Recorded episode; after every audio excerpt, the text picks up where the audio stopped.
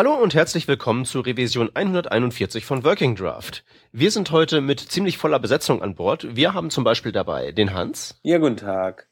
Den Stefan. Hallo. Meine Wenigkeit, den Peter und einen besonderen Gast, nämlich den Ole. Hallo. Hallo. Bevor wir in unsere Themen einsteigen, ähm, Ole, kannst du dich vielleicht mal kurz vorstellen, kurz erklären, was du so machst und gegebenenfalls, wenn du irgendwelche interessanten Webseiten haben solltest, die mal eben kurz unauffällig erwähnen? Äh, ja, gerne. Ähm, ja, ich bin Ole, Codestars auf Twitter. Ähm, hab Anfang, ja, letzten Monats die So Coded mit organisiert. Ähm, und ansonsten arbeite ich bei Jimdo, komme mehr so aus dem Backend-Bereich eigentlich. Und für die Schleichwerbung Slider.io ist mein neuestes Spielprojekt. Okay, danke. Ähm, wir fangen normalerweise mit News an. Blöderweise haben wir diesmal keine, sondern wir haben jetzt hier auf, unseren, auf unserer Liste der Sendungsthemen zuallererst den Eintrag Devs, DevOps-Zeugs stehen. Wie ist der denn auf die Liste gekommen? Wer war das? Das war ich. Ähm, erzähl, was ist DevOps-Zeugs? Der Hans hat mich, also wir haben uns auf der Socoded getroffen und hat mich quasi eingeladen, hier mal vorbeizukommen. Und ich tingel viel auf Konferenzen rum und gebe da Vorträge und der latest Shit ist gerade irgendwie DevOps und darüber erzähle ich auch ganz viel und man könnte auch sagen, ich mache so DevOps-Zeug quasi da, wo ich mein Geld verdiene. Ähm, was das eigentlich ist, meint ähm, die Vermischung aus Developer, also der Entwicklungsabteilung, mehr Backend und dem Operations Department. Also ganz viel Cloud und ähm, also ich könnte jetzt eine Stunde Talk damit füllen. Aber erzähl doch mal vielleicht grob, damit man sich was drunter vorstellen kann, weil ich habe ne, persönlich eine Vorstellung, was ein DevOps macht ähm, im Frontend. Mhm. Aber was, was macht er oder was machst du? Oder was, was ist so die Aufgabe deiner Meinung nach ja. als DevOps? Ich glaube, das ist ganz schwer zu generalisieren. Also es kommt, glaube ich, ganz stark aufs, aufs Umfeld an. Und ähm, DevOps sollte halt für das ganzheitliche Produkt irgendwie einstehen. Also es geht halt nicht nur darum, irgendwie Software zu entwickeln und sie dann, ich sag mal, irgendwo hinzulegen und darauf zu warten, dass irgendjemand sie auf die Live-Server bringt, sondern so eine Software wirklich von Anfang an zu betreuen und auch übers Live-Brennen hinweg, also auch das Maintain. Das heißt, ich schreibe die Anwendung und ähm, kümmere mich auch ums Deployment. Ich kümmere mich auch darum, dass die, dass die Server laufen. Ich mache zum Beispiel auch Rufbereitschaft. Ähm, ich kümmere mich um alle anderen Sachen wie ähm, Metering zum Beispiel. Also ich werte irgendwelche Graphen aus oder verbessere das Deployment. Ähm, also all solche Sachen. Also es geht auch, es geht noch ein bisschen weg von dieser reinen Entwicklungsschiene auch ähm, halt mhm. diesen, zu diesem Ops-Teil hin. Dass sowas ja. wie ein Infrastruktur-Team quasi wegfällt, dass du ganz eigenständig etwas komplett betreuen kannst. Richtig, es ist ja eigentlich dieser Schritt, den man jetzt immer wieder sieht, irgendwie, also für mich als Frontend-Entwickler, du machst irgendwie so Aufgaben, die ein bisschen aus deinem eigentlichen Zuständigkeitsbereich fallen, wie zum Beispiel einen Jenkins aufsetzen oder also Continuous äh, Deployment mhm. oder einfach irgendwie dich drum kümmern, dass die, die Git-Repositories eine richtige Struktur haben, dass das ganze Zeug läuft. Ähm, genau. Irgendwie so die infrastrukturelle Geschichte ähm, das wird oftmals in Teams ja ein bisschen übertragen, so auf die einzelnen Developer. Und ähm, das heißt bei dir jetzt, ähm, du bist bei Jimdo, mhm. ihr habt ähm, einzeln oder du, du bist jemand, der so ein bisschen auch der Kommunikator ähm, zwischen den Entwicklern und deren Needs ist. Und dann aber auf der anderen Seite auch der, der ähm, sich genau um das Erfüllen der Wünsche sozusagen der Entwicklungsum Entwicklungsumgebung und auch des schnellen Entwickelns kümmert, oder? Mhm. Also das ist ähm, quasi das, was ich jetzt mache. Das trifft es ganz gut. Aber ähm, der Gedanke hinter DevOps ist eigentlich, dass es keine keine Infrastruktur-Teams mehr gibt, sondern ähm, ein Team kann komplett die Aufgaben eines ganzen Anwendungslebenszyklus erledigen. Also von der Entwicklung und Konzeptionierung der Software, aber halt auch hin zum Betrieb. Also so solche Dinge wie ähm, Server aufsetzen und Entscheidungen treffen, ob wir jetzt zum Beispiel mhm. ganz hip auf die Amazon Cloud gehen oder ähm, vielleicht doch Server irgendwo im Rechenzentrum uns mieten oder ähm, auf Plattformen zum Beispiel gehen. Mhm. Und, und ist das eine dedizierte Rolle in diesem Team, die eben dieser DevOps ist, der das dann dann unternimmt für den Rest vom Team oder soll das da jeder kennen? Das, das check ich noch nicht. Ich glaube, da muss man ein bisschen differenzieren zwischen ähm, die perfekte Ponywelt also ne, Regenbogen und so und ähm, dem, was wirklich ist. Also ich glaube, in der perfekten Welt kann das jeder übernehmen, weil wenn du das an eine bestimmte Person bindest oder an so eine Rolle, dann hast du halt mhm. wieder das Problem, dass wenn derjenige ausfällt, das ist so ähnlich wie ähm, der Code gehört dem Team, sagt man ja. Ähm, mhm. Das heißt, wenn die Rolle einer bestimmten Person zugeordnet ist und die Person ist jetzt im besten Fall krank für zwei, drei Tage und äh, das Team ist quasi lahmgelegt und kann die Aufgaben nicht erfüllen, äh, das nennt man auch den Busfaktor. Ja, genau. Mhm. Also der Grund, warum die Vorstände nicht im selben Flieger sitzen dürfen. Genau. Ja. Und ich glaube, also allerdings in der realen Welt ist es vielleicht auch eher so, dass sowas vielleicht an einige wenige Personen gebunden ist, weil das vielleicht auch nicht jedermanns Ding ist. Um, ähm, und ja, ich habe mir das Thema halt auch so ein bisschen auf die Fahnen geschrieben, ähm, weil ich denke, dass das wichtig ist, auch um, um seinen eigenen Horizont zu erweitern, um aber auch halt das mhm. Team schnell voranzubringen, weil wenn ich Dinge alleine erledigen kann, ähm, kann ich kann ich natürlich auch viel schneller agieren. Also wie du hast gerade gesagt, so Continuous Integration Server, Jenkins aufsetzen oder so. Wenn ich das halt einfach selber kann und ich jetzt gerade einen Jenkins brauche, dann mache ich das halt eben. Wenn ich ein dediziertes Team dafür habe, dann muss ich da irgendwie erst ein Ticket schreiben zu denen und dann haben die aber irgendwie noch 500 andere Sachen zu tun und dann bleibt das ewig lange liegen. Also es spielt auch ganz viel aus dem agilen Umfeld zum Beispiel da rein.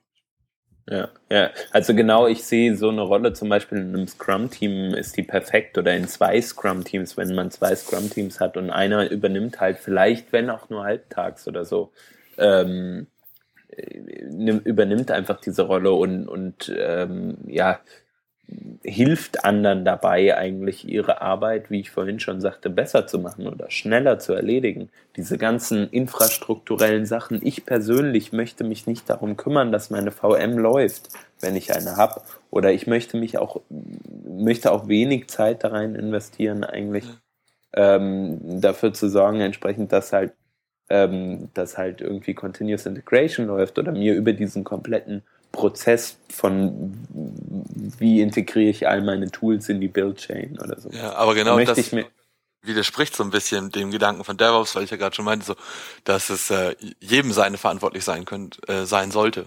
Also auch du wärst quasi zu, wenn ihr fünf Teams, äh, fünf Leute im Team seid, bist du zu einem Fünftel dafür verantwortlich, ähm, dass das halt läuft.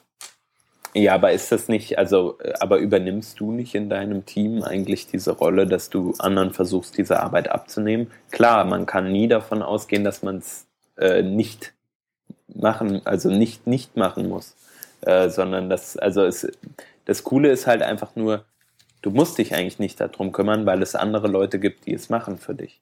Nee, dann hast du ja das klassische, das klassische Operations Department.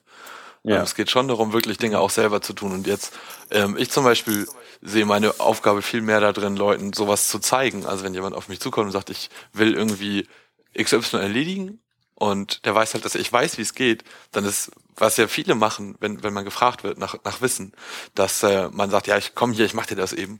Ähm, das bringt aber eigentlich genau gar nichts, außer dass es jetzt das eine Mal funktioniert. Was viel besser funktioniert, ist, wenn man sich an den Arbeitsplatz desjenigen setzt, der fragt und äh, der das selber macht und man selber quasi nur unterstützt. Weil dann mhm. ist das Wissen verteilt und er kann es beim nächsten Mal selber machen. Hm. Ja, das stimmt. Mhm. Die Frage ist halt, muss jeder in jedem Bereich ein Experte sein? Ne? Nein, das glaube ich nicht. Ich glaube, das funktioniert auch nicht. Also, ich habe es ja von der Vorbesprechung schon mal erwähnt. Ich äh, bin, was Frontend angeht, zum Beispiel bin ich komplett raus. Ich habe mich die letzten Jahre viel mehr auf Backend konzentriert und äh, wenn es da um, um so Frontend-Geschichten geht, würde ich das, glaube ich, auch lieber abgeben wollen, als es selber erledigen ja. zu können. Mhm. Ja, Spezialisten gibt's halt in jedem Team. Und das meinte ich halt mit, mit Dev, ja. DevOps, dass es halt einen Spezialisten dafür gibt. Ja. Ich glaube, es ist halt so ein bisschen dieses, wie es nachher in der Realität wirklich ist und ähm, wie man es vielleicht gerne hätte. Ja. Aber ich, ich glaube, ich kapiere schon. also wir haben, wir haben bei uns in der Firma, haben wir ja die gesamte Entwicklung aufteilt in drei Teams. Nicht? Das sind die CMS-Menschen, die Backend-Menschen und die Frontend-Menschen. Wir haben äh, die Teams so aufgestellt, dass es in jedem Team zumindest einen gibt, der so ein bisschen äh, zumindest der Grundahnung für die anderen Bereiche auch hat. Nicht? Also mhm. zwar schon stark getrieben auf Spezialisierung, nicht? aber es gibt immer einen Typen, der, der kann quasi alles, wann er mich. Und das ist dann auch der, der eben solche Sachen wie eben Continuous Integration recht vorantreibt. Also äh, zum Beispiel jetzt bei uns im Frontend haben wir auf Quantum gestellt und auf einen, auf einen Yeoman äh, Rollout-Zyklus. ähm, der das dann quasi einmal aufsetzt, einmal so weit bringt, dass man es wirklich produktiv verwenden kann, nachher die anderen so weit bringt, dass sie das selber äh, warten und weiterentwickeln können. Nicht? Und Ja. da, da steckt dann quasi in, in dem, also das ist quasi der DevOps-Mensch, nicht? der die anderen so weit bringt, dass Teilgebiete, die sie eigentlich nicht machen müssen, selber übernehmen können. Ja, also es ist schon so ein bisschen so eine, ähm, so eine Aufgabe, so was bisschen anschieben. Also ich äh, Mhm. richte vielleicht so einen so einen Prozess irgendwie ein, aber ich will auf keinen Fall nachher derjenige sein, der dafür verantwortlich ist, sondern ich übergebe das dann eventuell auch ganz schnell Mhm. an das Team. Und ähm, das Team ist dann auch selber dafür verantwortlich. Äh, wie du schon sagst, Also es kann halt nicht jedes Mal, ähm, also niemand kann alles und niemand ist überall ein Experte. Also du setzt quasi in Jenkins auf, aber sagst nachher die anderen, wie sie Jenkins Jobs machen. Ja, so eine Realität bin ich eher derjenige, der durch die Flure läuft und sagt, nutzt alle Travis. Weil Okay. jede, jeden Dienst, den man nicht selber hosten muss, kann halt auch nicht kaputt gehen. Und das sind zum Beispiel auch Erfahrungen, die man macht, wenn man Rufbereitschaft macht. Ähm, Mhm. Weil wenn dein scheiß Handy halt nachts um drei klingelt und du gerade wirklich in den tiefsten Traumwelten bist ähm, und aufstehen musst, um in irgendeinem Rechenzentrum anzurufen, damit sie die Festplatte tauschen, ähm, da ist man halt ganz schnell auf dem Gedanken, dass man eigentlich gar nichts bei sich hosten will, sondern alle Services irgendwie einkauft. Ähm, weil Mhm. es geht, also im, im agilen Umfeld heißt es the amount of work being not done. Also wenn ich halt keine Server habe, die in Jenkins hosten, können die auch nicht kaputt gehen. Und wenn man diese, wenn man die Betriebskosten, ähm, also die ganzheitlichen Kosten, also Total Cost of Ownership, wenn man die mal nimmt, dann ist es meistens oftmals sogar billiger, Hosted Services Mhm. zu nehmen für Continuous Integration oder auch für Deployments oder ähm, auch für Infrastruktur. Klar, aber deswegen sind diese ganzen Software-as-a-Service-Dinger ja ähm, auch so auch so erfolgreich. Ja, ne? genau. und, und dieses ganze Clo- Cloud-Gedöns wurde so erfolgreich, weil halt man gesagt hat, gerade in kleinen Teams, es lohnt nicht, jemanden zu haben, der sich darum kümmert, dass mein Git äh, auf meinem eigenen Server funktioniert und dass ich dort Repositories anlegen kann. Weil bis man da jedes Mal einen User hinzugefügt hat, ein Repository hinzugefügt hat und das einmal administriert hat, es dauert einfach ewig, dann bezahle ich doch lieber diese 25 Dollar im Monat an GitHub und habe dafür meine Organisation und kann für mein kleines Team halt die ganzen Repositories pflegen. Ja, Also, also, das rechnet sich viel mehr auf Dauer. Natürlich. Und man hat was zu twittern, wenn sie mal wieder gededost. so wie heute. Genau. Ich habe gelesen, Ja, dass der oder, oder auch damals, damals, als ja dieses große, als, als Amazon ja down war. Ja. So richtig lange. Und da das halbe Internet nicht mehr funktioniert hat. ja, Wann ist das denn? Das war vor meiner Zeit. das ist schon ein bisschen her, da war Irland ähm, zum großen Teil weg. Und ähm, es gibt ja bei Amazon diese Availability Zones, die ja eigentlich äh, per Definition beschreiben, dass die halt ähm, total dedizierte Rechenzentren sind und die auch niemals gemeinsam down gehen. Und da war halt echt irgendwie ganz großer Outage und es waren mehrere Availability Zones weg. Oh. Ich weiß nicht, so eineinhalb Jahre gefühlt, irgendwie ist es her. Ein Jahr, keine Ahnung. Hm, Doch, da war Ja, ja, ich schon ungefähr. im Internet unterwegs. Grob. Ja, ich meine halt nur, weil das ist halt eben der genaue, der, der genaue Gegenteil, das genaue, der genaue Nachteil von diesem ganzen Software-as-a-Service-Krempel. Wenn es kaputt ist, kann man halt eben auch nichts machen, außer sich beschweren. Ja. Das stimmt, aber ähm, also bei uns in der Firma haben wir zum Beispiel mal geguckt, weil das ist auch immer so das, das erste Argument, was man halt schnell zur Hand hat, wenn es darum geht, Software as a Service zu benutzen. Dass wir, ja, wenn die down sind, können wir nichts machen. Aber jeder, der mit diesem Argument kommt, sollte einfach mal gucken, wie oft die eigene Software nicht verfügbar ist. Also Ja. der einzige Unterschied ist wirklich, dass du in dem Moment ein Department hast, das daran sitzt und versucht zu arbeiten.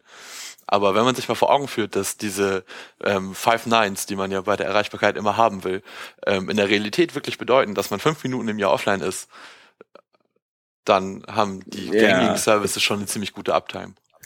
Ja. Ja, es ist ja auch letztlich die Frage, wie man diesen ganzen Software, also Service-Krempel benutzt. Ne? Ja. Also bei damals, als Amazon kaputt war, war es ja auch so, dass halt eben, äh, wenn ich mich jetzt recht entsinne, einige Webseiten das genutzt haben, aber da sich halt eben auf so viele von diesen Availability, äh, von diesen Zonen da verteilt haben, Hey, dass äh, ein, eine von denen war ja, glaube ich, irgendwie in Asien oder so, die hat halt noch gelebt und dann lief's noch bei denen, aber es lief halt eben langsam. Also man muss das Zeug auch benutzen Ja, das ist bei Amazon Oder aber nochmal noch mal was getrenntes. Also es gibt halt die ähm, Availability Zones, aber eine Availability Zone ist immer, also eine Region besteht aus mehreren Availability Zones. Genau, Regions waren das. Ja, genau. genau. Regions waren das. Ein- Eine hat noch halt noch, ähm, eine war ja noch da. Ja. Ähm, Genau. Was down war, das war Irland. das Ding. Genau. Zum Teil. Und ähm, Und die, die sich halt eben dann noch auf eine andere Region, glaube ich, gesetzt hatten, die hatten das halt eben. Mhm. Da lief's halt noch und die konnten dann noch richtig schön vorrechnen, dass die halt eben dafür mehr bezahlen. Aber weil jetzt alles kaputt ist, sie halt ähm, unterm Strich dann doch weniger Miesen machen als ähm, der Rest.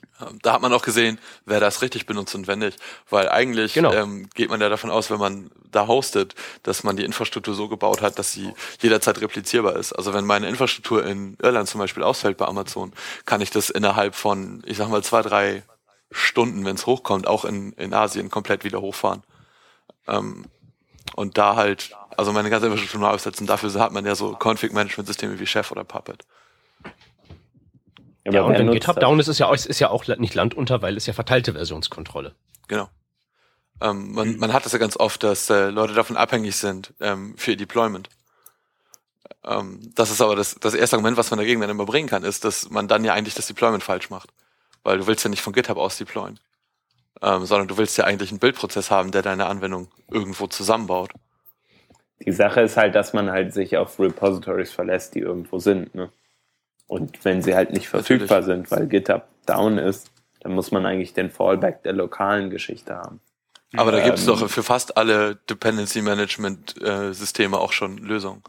Ja, auf jeden Fall. Also du kannst ja NPM, kannst du dir, glaube ich, lokal aufsetzen, wenn ich mich nicht äh, irre. Klar. Ja, und also für PHP weiß ich weil ich aus der Ecke komme, gibt's ja auch das Composer, da kannst du dir auch mit Satis deinen eigenen Mirror aufsetzen. Also wenn, wenn dich diese 10 Minuten Downtime im Jahr irgendwie wirklich stören, Ja. ähm, gibt's halt auch Es Mittel gibt und Wege was, gegen. ne? Genau. Äh, Ich finde das viel interessanter, sowas, also jetzt im Frontend zum Beispiel, Bauer hat das ja auch, du kannst ja auch dein Bauer, eigenes Bauer-Repository aufsetzen. Ähm, finde ich viel interessanter für die Private-Nutzung. Du willst nicht jeden, äh, jede Komponente halt public verfügbar machen, ähm, sondern du willst ja halt, du willst halt deine priva privaten Dinge nutzen und das funktioniert halt mit einem eigenen Bauer, mit einer eigenen Bauer-Registry besser als mit einer, äh, als mit, mit dem Public-Ding, sag ich mal. Ja. Ähm, da finde ich es interessant. Aber genau, also das Coole ist, man kann alles theoretisch selbst hosten, ähm, was mit einem großen Hassel kommt, mit dem großen Vorteil aber auch, dass du die komplette Kontrolle hast. Sebastian Allgeier hat vor langer, langer Zeit mal, ähm, langer, langer Zeit ist völlig übertrieben, vor einem Jahr oder halben Jahr, keine Ahnung, bei uns im, im TNG-Blog mal darüber geschrieben, dass man ja Sachen eigentlich, dass sie einem gehören wollen, gerade Content oder so Geschichten. Und wenn man, man versucht ja auch nicht alles oder es gibt die Bewegung in unserer Szene, ähm, dass man versucht nicht alles irgendwie ähm, außerhalb zu hosten, dass man äh, seine Twitter-Nachrichten auch nochmal irgendwo anders äh, publiziert, also auf dem eigenen Webserver oder sowas in der Art. Einfach um da halt auch die Ownership äh, bei sich zu behalten und nicht ähm, an andere immer das Recht abzutreten. Das ist so der Diaspora-Ansatz dann. Ja, genau. Aber Diaspora, das kannst du ja. Das hat sich, Ja, genau. Ja, also Ja. das mit der Kontrolle ist aber ein guter Punkt. Also ich kann da zum Beispiel heute, heute aus dem realen Leben nochmal ein Beispiel bringen. Es ist, wenn du GitHub Enterprise zum Beispiel einsetzt, ist es so, dass du einen Git Force Push verbieten kannst. Kannst du einfach eine Option ausstellen.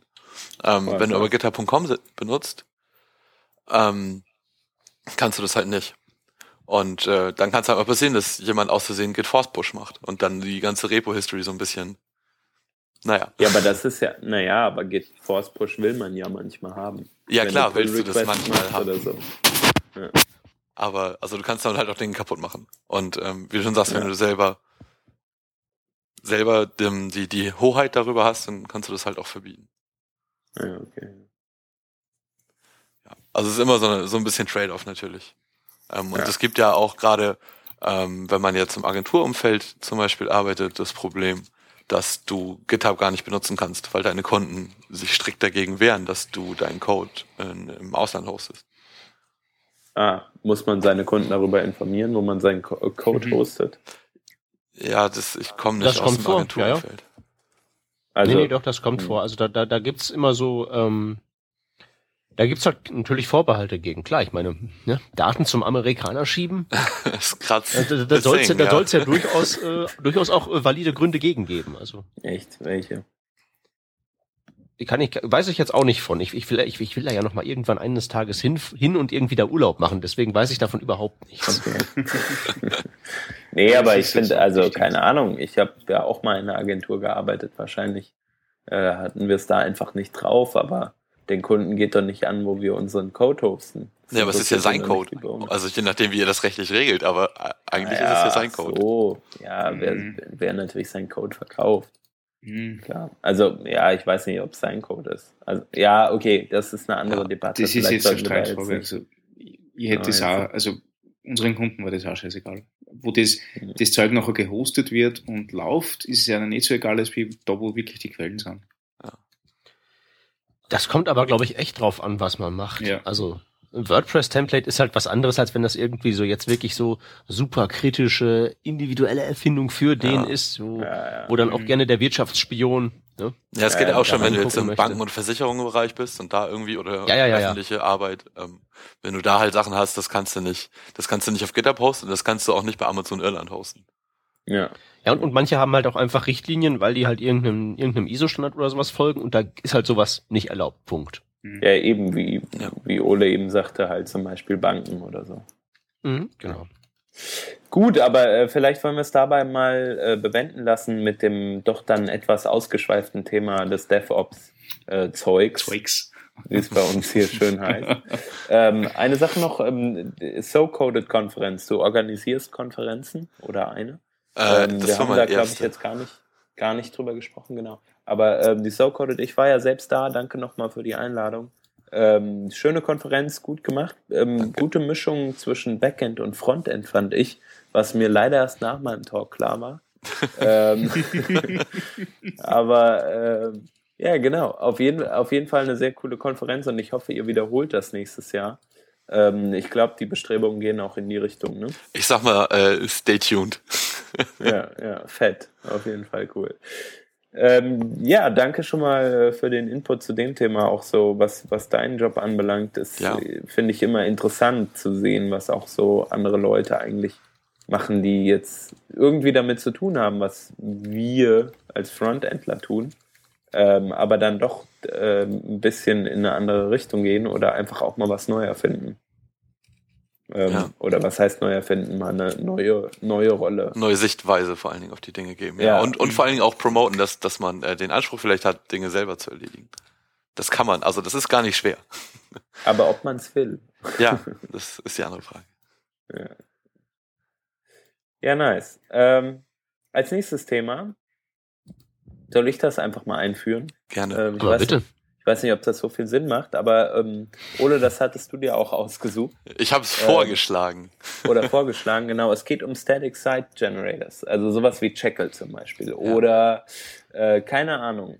Auf jeden Fall äh, CMS-Systeme, ähm, die, sag ich mal, eher etwas rudimentärer daherkommen. Ähm, nicht im klassischen Sinne eines Content-Management-Systems, sondern eher so, dass wir die als Programmierer sehr gut managen können ähm, und gar nicht so den, den Fokus auf den, äh, sag ich mal, ja, Redakteur legen, sondern der Redakteur ist in dem Fall eher eine Art Programmierer-Redakteur oder sowas. Äh, oder zumindest Advanced User. Ähm, genau, und da hatten wir vor längerer Zeit schon mal generell über Content-Management-Systeme gesprochen. Und jetzt wäre die Frage, inwiefern ja so, so, so Static Site Generatoren denn von uns eingesetzt werden und so weiter und so fort. Ich weiß nicht, oder willst du am besten mal was dazu sagen? Ja, also ich kann damit anfangen, weil ich, ich habe das Thema halt vorgeschlagen, weil wir, ähm, ich organisiere auch die PHP User Group in Hamburg mit und da sind wir jetzt gerade dabei, eine neue Seite zu bauen. Und ähm, da ging es dann halt auch darum, ja, wie machen wir das? Weil die alte Seite war so ein selbst gehostetes PHP-Zeug. Ähm, und wir haben gesagt, das Problem ist, der, der das damals aufgesetzt hat, der ist jetzt halt selber nicht mehr so aktiv dabei.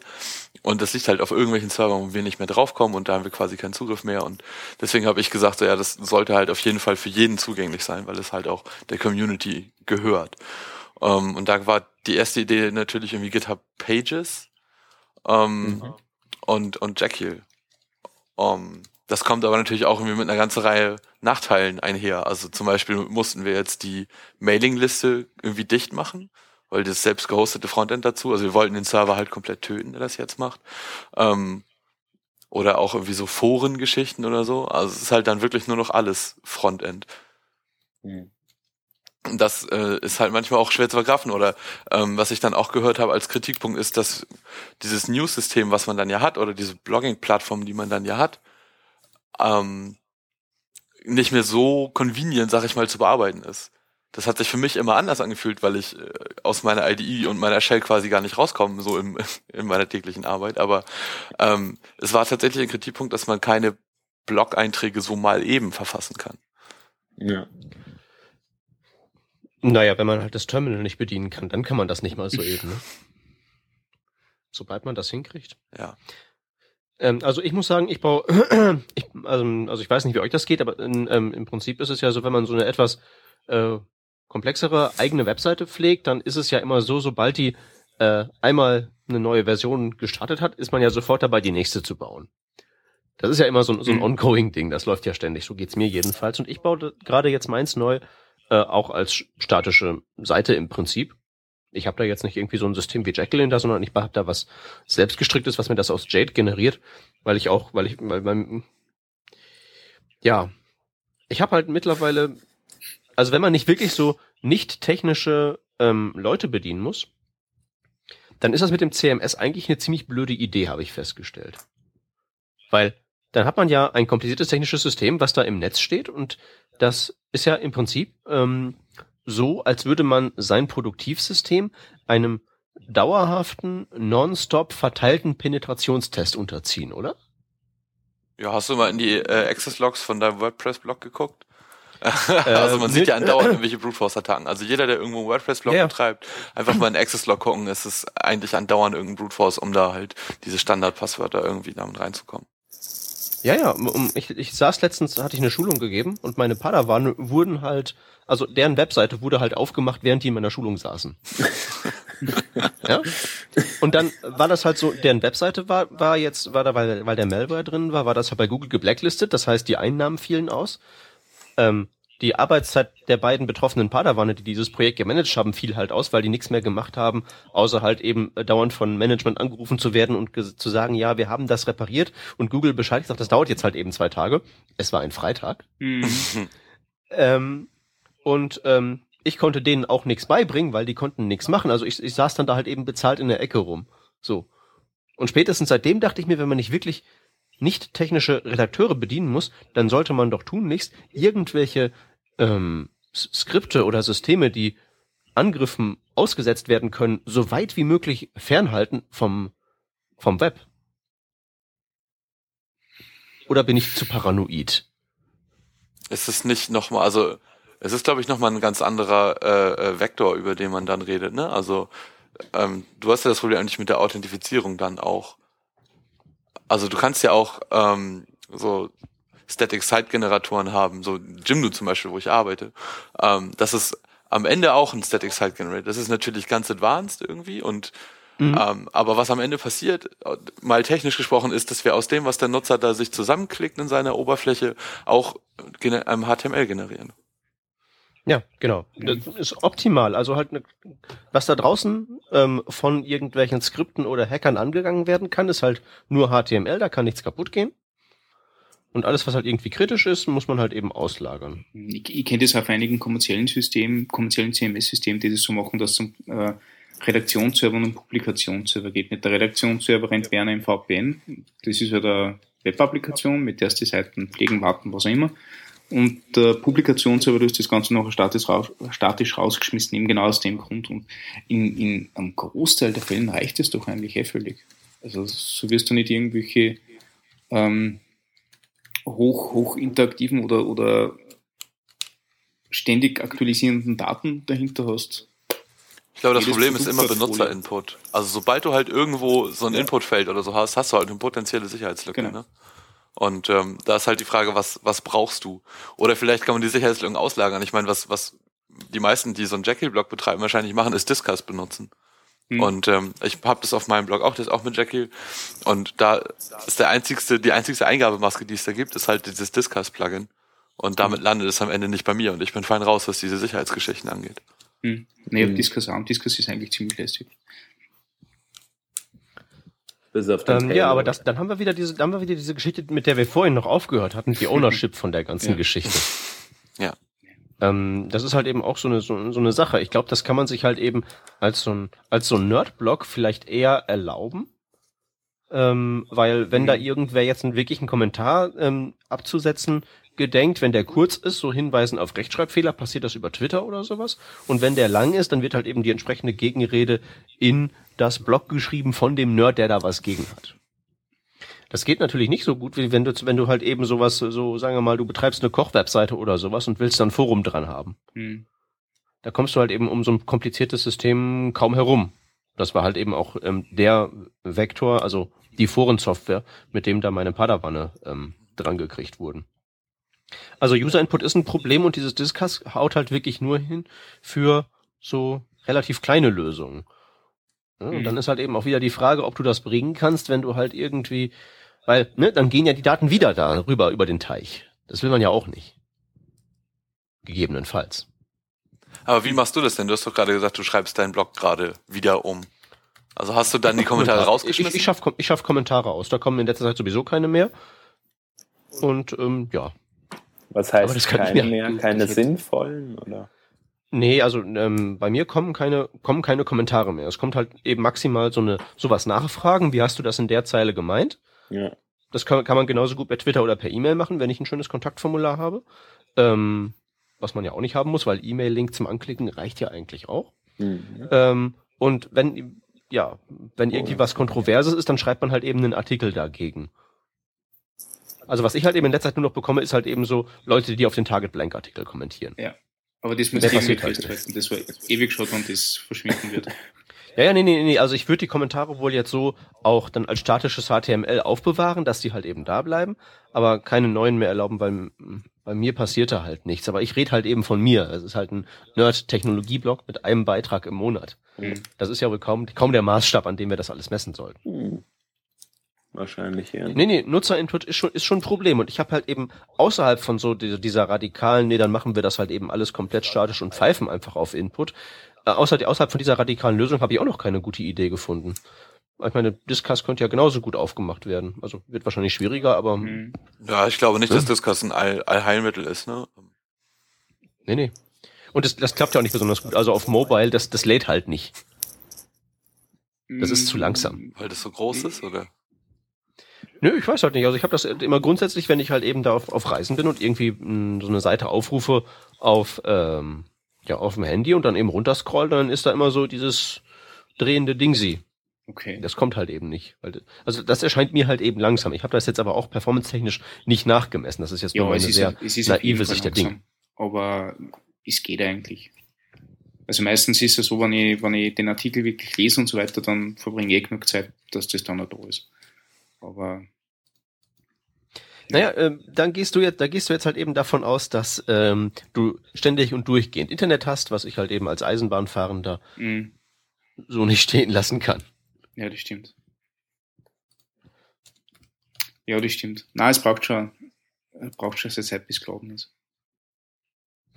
Also was, was, was mir halt eben auffällt, ist, also klar, es gibt diese Enterprise-Lösung mit diesen, wo halt eben diese beiden Sphären getrennt sind, ähm, aber gibt's das auch irgendwie als, ähm, gibt's im Open-Source-Bereich irgendwie sowas, was man den Leuten geben kann? Was in, also in dem PHP, in der PHP-Szene, sag ich mal, gerade so ein bisschen gehypt wird, ist ja sowieso das Symfony 2 Framework und darauf basierend ähm, gab es jetzt oder soll es bald geben den ersten CMF Release. Das ist so eine Abspaltung davon, das ist ein Content Management Framework. Ähm, ich habe mir das nicht genau angeguckt, aber ich könnte könnte fast schwören, dass du ähm, damit so eine Lösung quasi selber bauen kannst. Also wo du Publishing und Rendering irgendwie trennen kannst. Mhm. Aber dann hast du ja immer noch das Problem, dass du dein Publishing-Teil dann, ähm, weiß ich auch nicht, also das musst du dann ja irgendwo hosten, wo du die Netze zum Beispiel auch trennen kannst. Weil sonst hast du dein Publishing-Teil ja auch wieder im, im Extranet oder also halt im großen weiten Internet und damit hast du den Vektor halt auch wieder offen, dass da jeder rein kann. Ja, ja, genau. Also du hast halt nicht den, also um irgendwas wirklich sicher zu machen, kannst du es halt einfach nicht ins Internet stellen. So, Genau. dann, dann ist es sicher. Ja, oder du stellst es halt eben statisch rein, ne? Wie Tim Berners-Lee sich das gedacht hat. Dokumente halt. Ja. Und nicht irgendwie Datenbanken und so ein Zeug. Ich frage mich, Ja. ob, ob das jetzt gestern erschienene Ghost nicht die, äh, die Seiten auch statisch generiert. Weil äh, Ghost pfeift auch auf die ganzen äh, Kommentar- und Input-Geschichten und liefert auch nur Dokumente aus. Und da würde sie sich eigentlich anbieten, dass äh, die Seiten wirklich nur statisch sind, weil wenn du eh nichts anderes hast als die statischen Inhalt, brauchst du nicht irgendwas, das das dynamisch generiert. Nicht? Aber da habe ich leider noch nicht reingeschaut. Ja, das ist aber dann immer noch eine Blogging-Plattform, was immer noch ein sehr eingeschränkter Use Case ist. Das da stimmt. kannst du halt nichts Großes mitmachen. Das stimmt. Das Ne? heißt, die haben- die großen, das, das Problem ist halt eben, das wird halt eben immer schwierig, wenn es halt eben groß wird. Wenn du halt, wenn Ja. da halt eben, weißt du, weißt du, irgendwie so ein, ein Feld, dein Kommentar-Input, wenn du da sorgfältig mit umgehst, dann kriegst du das, glaube ich, einigermaßen dicht, dass da jetzt der, zumindest der automatisierte 0815-Hacker nicht reinkommt. Hm. Aber wenn es halt eben groß wird und ausufert und da muss da noch ein Forum dran oder sowas, was ja auch alles keine unvernünftigen oder irgendwie crazy Anforderungen sind, dann geht das halt eben alles den Bach runter. Hm. Dann wird's eben was bringen, statisch zu machen, weil dann wäre es prinzipbedingt, dann, dann, dann ist da halt eben nichts aufzumachen. Aber äh, da kann man damit auch nichts machen, dann kann man nur Seiten lesen, was ja auch nicht der Sinn der Übung ist. Hm. Ja, oder man frühstückt halt alles im, im Frontend ab. Also nochmal diese Brücke zurück zu Jekyll zu schlagen und zu dieser User Group Seite, die wir da bauen. Ähm, wir wollten zum Beispiel auch Daten aus der Meetup, ähm, also die Gruppe läuft halt beim Meetup kommen und ähm, wir wollten die Daten nicht doppelt pflegen. Also wir wollten halt eben kein Redaktions-Backend und können wir ja auch gar nicht.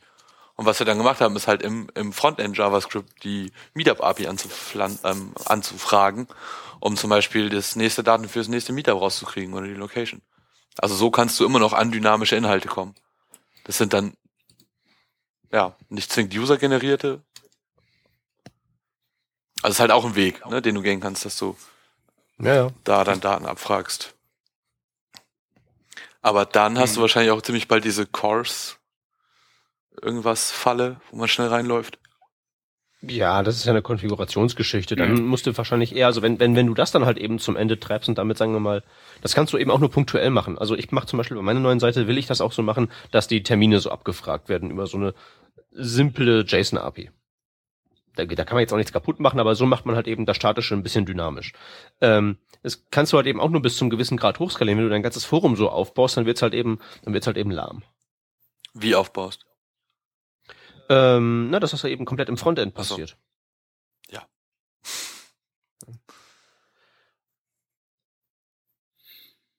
Okay. Okay, das heißt, das heißt, Nerds machen statische Seiten und der Rest ähm, macht weiterhin Content-Management-Systeme und passt ganz doll auf, dass da keine Plugins aus zwielichtigen Quellen, die nicht ordentlich gecheckt sind, weil das will man nicht haben, dass man am, dass man am Freitag von Google geblacklistet wird, das will man nicht haben.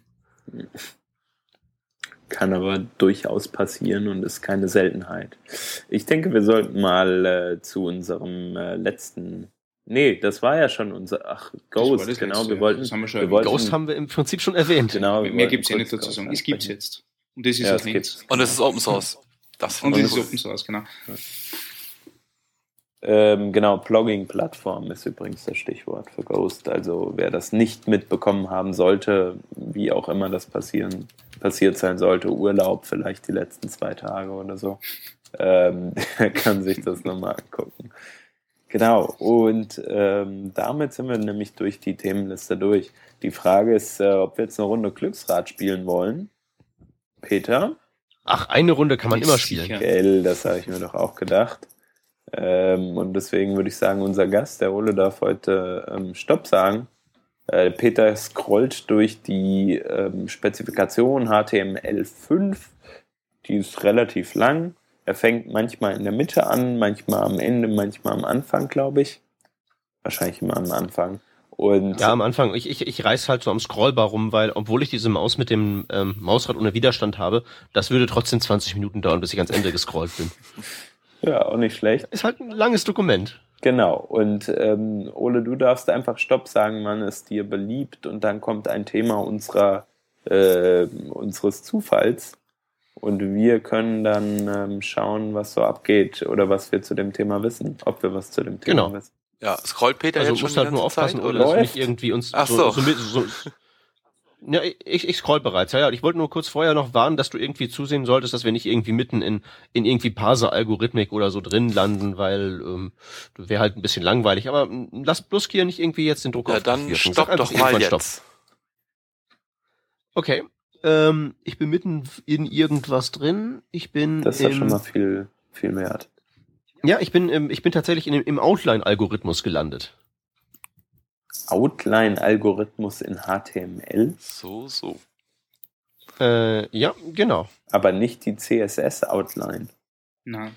Äh, nee, die Outline, die sich ergibt aus dem ähm, Ah, Zusammenspiel von den Überschriftelementen Mhm. äh, 1, 2, 3, 4, 5, 6 und dem ganzen Section ähm, Article Mhm. ähm, Section Article Nav und Aside sind davon sind sind die sind die vier Elemente, die das mit beeinflussen. Hm. Interessant. Stichwort Dokument-Outlining. Nicht? Ja. Genau. Hm. Also ähm, ich kann das mal ich kann das mal eben kurz also ich weiß das ja, ich bin ja der HTML5 Erklärbär. Ja. Möchtet ihr oder soll ich? nee, du. Okay. ähm, die Grundidee ist die, ähm, dass es in HTML4 ja nur die Überschriftebenen H1 bis 6 gab und in HTML5 gibt's theoretisch unendlich viele. Das macht man dadurch, dass durch die Verschachtelung von Überschriftelementen in Section, Article, Nav und Aside die Zählung sozusagen neu anfängt. Das heißt, wenn wir eine H1 nehmen auf der ersten Ebene, dann ein Section-Element aufmachen und in das Section-Element nochmal eine H1 reinschreiben, ist diese H1 effektiv eine H2, weil sie einmal in dieses Section-Element rein verschachtelt ist. Und das kann man bis zum ähm, Exzess durch ähm, exerzieren. Das geht mit allen Überschriftebenen. Man kann auch weiterhin in diesen Section-Elementen dann 2, 3, 4, 5, 6 weiterverwenden. Und so hat man theoretisch unendlich viele. Da scheint mir aber, ähm, ähm, soweit ich das weiß, weiterhin eine äh, rein theoretische ähm, Option zu sein, ne? Weil zumindest spätestens Google und ähm, Browser-Styling ähm, machen uns da einen Strich durch, den, durch die Rechnung, oder? Das wäre meine erste Frage gewesen, ob das jetzt nur für die semantische Bedeutung gilt oder ob das auch für die fürs Design quasi einen Unterschied macht. Ähm, sollte es natürlich. Also du, es sollten ja im Prinzip, wenn du so einen H1-Tag hast, der aber in der Rolle einer H2 ist, dann sollte der ja auch die Styles von der H2 kriegen. Alles andere wäre ja, wär ja Mumpitz. Und das tut's auch, jedenfalls in den ähm, modernen Browsern. Also ich weiß zumindest, dass der IE irgendwas das macht und wer der das macht, macht der das wahrscheinlich auch. Also jedenfalls im Browser Standard-Style. Jetzt ist halt eben die Frage, wie kann man einen Selektor schreiben, der das eben auch abdeckt. Also jede mögliche Kombinationsmöglichkeit, jeder möglichen Überschrift in jeder Kombination von Section, Article, Nav und Aside. Ja, aber das passiert ja so nicht, ne? Also, ähm, ja, das vielleicht. ist aber, wenn, wenn, wenn man das so hat, dann ist natürlich der große Vorteil, dass du halt eben wirklich ein Seitenmodul bauen kannst, machst eine Section drum und tust dann halt eben eine H1 rein und kannst es halt Ja. eben überall in die Seite reinstecken Ja, und das Ding sortiert sich automatisch richtig ein. Verstehe ich schon, verstehe ich. Aber ähm, ich sag mal, in der Praxis ist es ja gerade mit dem Styling und so weiter und so fort ein, sag ich mal, ein großer Overhead, der- der da mitkommt ähm, und der, der sich eigentlich noch nicht bewährt hat. Zumindest für mich. Und ich kenne auch andere Leute, die das ähnlich sehen. Und die dadurch immer noch die klassische Aufteilung mit 1, äh, H1 bis H4 verwenden. Oder H6 im besten Fall. Ähm, Ja, also die, Das die, das wäre halt die nächste Frage. Also die nächste Frage wäre halt eben Google neben dem Styling. Das würde ich ja fast noch sicher, noch, noch wichtiger bewerten. hm. Was sagt Mhm. denn unsere liebste Suchmaschine, wenn wir die ganze Seite nur mit H1 bestreiten? das gibt, ich glaube, das ist denen völlig Bums. Also die bewerten die Sache vielleicht eher, also ich glaube, die bewerten die eher wie früher und noch nicht wie das moderne Outlining ist. Also HTML5, man sagt ja auch immer so, HTML5 hat noch keinen, äh, keinen Einfluss auf, oder die Tags von HTML5 haben noch keinen Einfluss auf die, äh, auf die Erscheinung bei Google. Ähm, Mhm. Und Google, glaube ich, bewertet die ganze Geschichte auch weiterhin so wie früher. also weder positiv. Ja, die, im Moment ist ja sowieso Social Media viel wichtiger. Ja, Buzzwords. Also wenn ich Google würde, dann würde ich auf den auf den Doctype gucken. Weil dafür ist er ja da, Kann- oder? Und da Ja. anhand dessen entsprechend bewerten. Ich meine, ich habe keine Ahnung, aber so Ja. würde ich, also, ne? Ja, das, das, das setzt ja voraus, dass die Leute das einigermaßen, ähm, dass die wissen, dass da, dass diese Funktion da ist. Und meiner Erfahrung nach wissen das die meisten nicht. Die haben dann schon davon gehört, dass es Section Article und so gibt, Aber wenn ich denen halt eben sage, ähm, dass dieser Outline-Algorithmus zumindest theoretisch auf dem Papier existiert, dann wissen das die meisten nicht, woraus ich halt eben schließen würde, dass die meisten das nicht benutzen oder vielleicht versehentlich falsch benutzen. Also eigentlich ist ja das große, ähm, der große, die große Kunst bei Google ja auch, aus selbst dem ramponiertesten Schrott-HTML noch einigermaßen zuverlässig irgendwelchen Sinn rausziehen zu können. Ja. Also da, da findet halt eben nicht so die feine Analyse statt. Da werden halt eben wahrscheinlich irgendwie so die, die ähm, Überschriften raus, rausgerackaxt und die Title Tags und vielleicht noch irgendwie so ein paar Strongs oder so. Und der Rest ist halt eben dann Verlinkungsstruktur und Social Media und sowas. Und das einzige Statement, das ich halt von Google habe, ähm, ist halt, dass die auch sagen, es ist halt egal, ob du die benutzt, das, ähm, also sie sagen es nicht so. Sie sagen natürlich, ich habe natürlich keine Ahnung, ich, der ich hier in das Forum reinschreibe, aber ich nehme mal an, dass wenn du diese Tags benutzt, es nicht dir zum Nachteil äh, gereicht und auch nicht zum Vorteil. Ja, eben, das ist das, was ich sagte. Also das ist auch die Geschichte, die ich schon mal gelesen habe, gehört habe. Ja. Genau, ist halt egal. Also für Suchmaschinen ist das. Dann sollte man, wenn es um HTML5 und Suchmaschinen geht, dann kann man am ehesten auf microformats und schema.org gucken. Da findet man noch am ehesten Futter. Das denke ich allerdings auch. Und da kann man richtig viel machen. Und da, da ist es, also manchmal, äh, wir haben da ein Projekt mitgemacht oder ich habe da vor kurzem ein Projekt mit und betreut unter anderem, ähm, was sehr viel auf schema.org gesetzt hat. Und das war schon also man, ich sag mal, als Frontend-Entwickler habe ich mich schlecht gefühlt dabei, welchen Code ich geschrieben habe. Ähm, auch das ganze Ge Gerappeln, irgendwelche Spans, ähm, nur damit ich die, hm, die entsprechenden. Damit du die Props auszeichnen kannst, nicht? Genau, richtig. Und ähm, also irgendwo fühlt man sich schlecht, aber das mhm. ist halt der Weg, äh, den man gehen sollte. Ja. Äh, ja. Ups. Äh, ja, also Ole, alles richtig gemacht, keine Parser-Algorithmen. Juhu. genau. Und damit gehen wir auch über zu den Links, denke ich. Mhm. Ähm, Machen wir. Ich fange mal einfach an. Ähm, der, der erste Link, den wir haben, der heißt AMD and Modules in ES6. Es, oder heißt nicht so, aber darum geht es. Es geht um ähm, ECMAScript 6 und wie Module, wie man sie heute aus ähm, von AMD, also zum Beispiel Require.js, Asynchronous Model Definition, diese Common JS-Geschichte kennen wir alle, haben wir lange drüber geredet, ähm, wie man die äh, später mal, wenn es irgendwann von allen Browsern supported wird, ähm, in, in ECMAScript 6 benutzen können. Der Peter warf zu Recht auf, ähm, dass, äh, dass man eigentlich einen Workflow bräuchte, der der die Bridge bildet. Also wie kann ich aus meinen Akt oder wie kann ich ähm, ja moderne Module schreiben, ähm, ohne dass sie oder oder dass sie trotzdem äh, als AMD-Module verarbeitet werden. Und da ähm, gibt es leider noch nicht oder kennen wir jetzt gerade kein Tool. Ich meine mich aber zu erinnern, dass es irgendwas von, von wegen ähm, ich glaube, ich knarze. Ich sollte vielleicht aufhören zu sprechen. Ähm, wir wollten dich jetzt nicht abwürgen, aber. Ähm, aber ja. Gut, ähm, dann mache ich einfach mal weiter. Ähm, das nächste ist ein ähm, Link über ähm, Web Components und Polymer.js. Das kann man sich reinziehen und dann hat man einen ähm, Anfang, ähm, einen Einstieg in die Welt der Web Components, ganz einfach gesagt. Der zweite Link, den ich vorstellen möchte, ist ähm, in schamloser Eigenwerbung ein von mir geschriebener Blogartikel, wo es um einen Bug geht, der im Internet Explorer 10 und 11 auch vorhanden ist und ähm, der von Microsoft in ihrem Internet Explorer Bug Tracker entgegen aller Gewohnheit nicht mit äh, Works for Me Won't Fix geschlossen wurde. Das heißt, ich will ähm, falls ihr den Artikel nicht gelesen habt, euch darum ersuchen, dass ihr das lest und danach auf jeden Fall diesen, diesen Bug aufruft bei Microsoft, euch ein Microsoft-Konto klickt und ähm, da gezielt auf diesem Ja, das betrifft mich auch Link herumhämmert, damit die das vielleicht doch im IEL fixen. Sie haben mir gesagt, sie mach, wollen das nicht machen, aber das war vielleicht auch nur die Gesellschaft zur Förderung von Textbausteinen, deswegen nicht aufgeben und drauf rumklicken. Danke.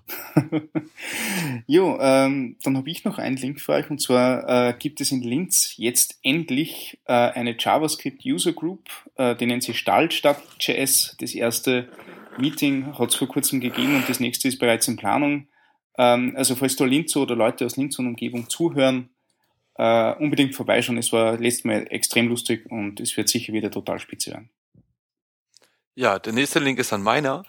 Ähm, auch nochmal ein ganz klein bisschen wenig Werbung.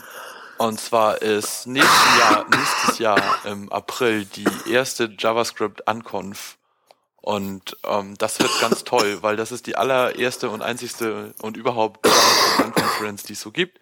Und das ist auch Mitglied der JSCon-Familie, was ja dann auch irgendwie für Qualität spricht. Und das ist im wunderschönen Hamburg. Und deswegen müssen da alle hinkommen. Dem gibt es nichts hinzuzufügen. Genau. Außer ein Danke natürlich an den Ole Sowieso. für das dabei sein. Danke fürs Einladen. Ja, wir haben uns sehr gefreut, dass du Mhm. über deine Rolle gesprochen hast, die du in deinem Team hast. Oder die du versuchst auch äh, generell durch das Team hinweg zu vermitteln. Ähm, und auch über die Static Site Generators. Und ja, äh, bestimmt bist du bald mal wieder ähm, bei uns mit dabei. Das würde uns, glaube ich, freuen. Sehr gerne. Ladet mich einfach ein. Machen wir. machen wir. Cool. Fein. Dann äh, nochmal äh, danke und ähm, einen schönen Abend an alle Zuhörer. Einen schönen Tag an die, die nicht live dabei waren. Ähm, und ja, bis nächste Woche, würde ich sagen. Alles Bis dann. Tschüss. Ciao. Tschüss.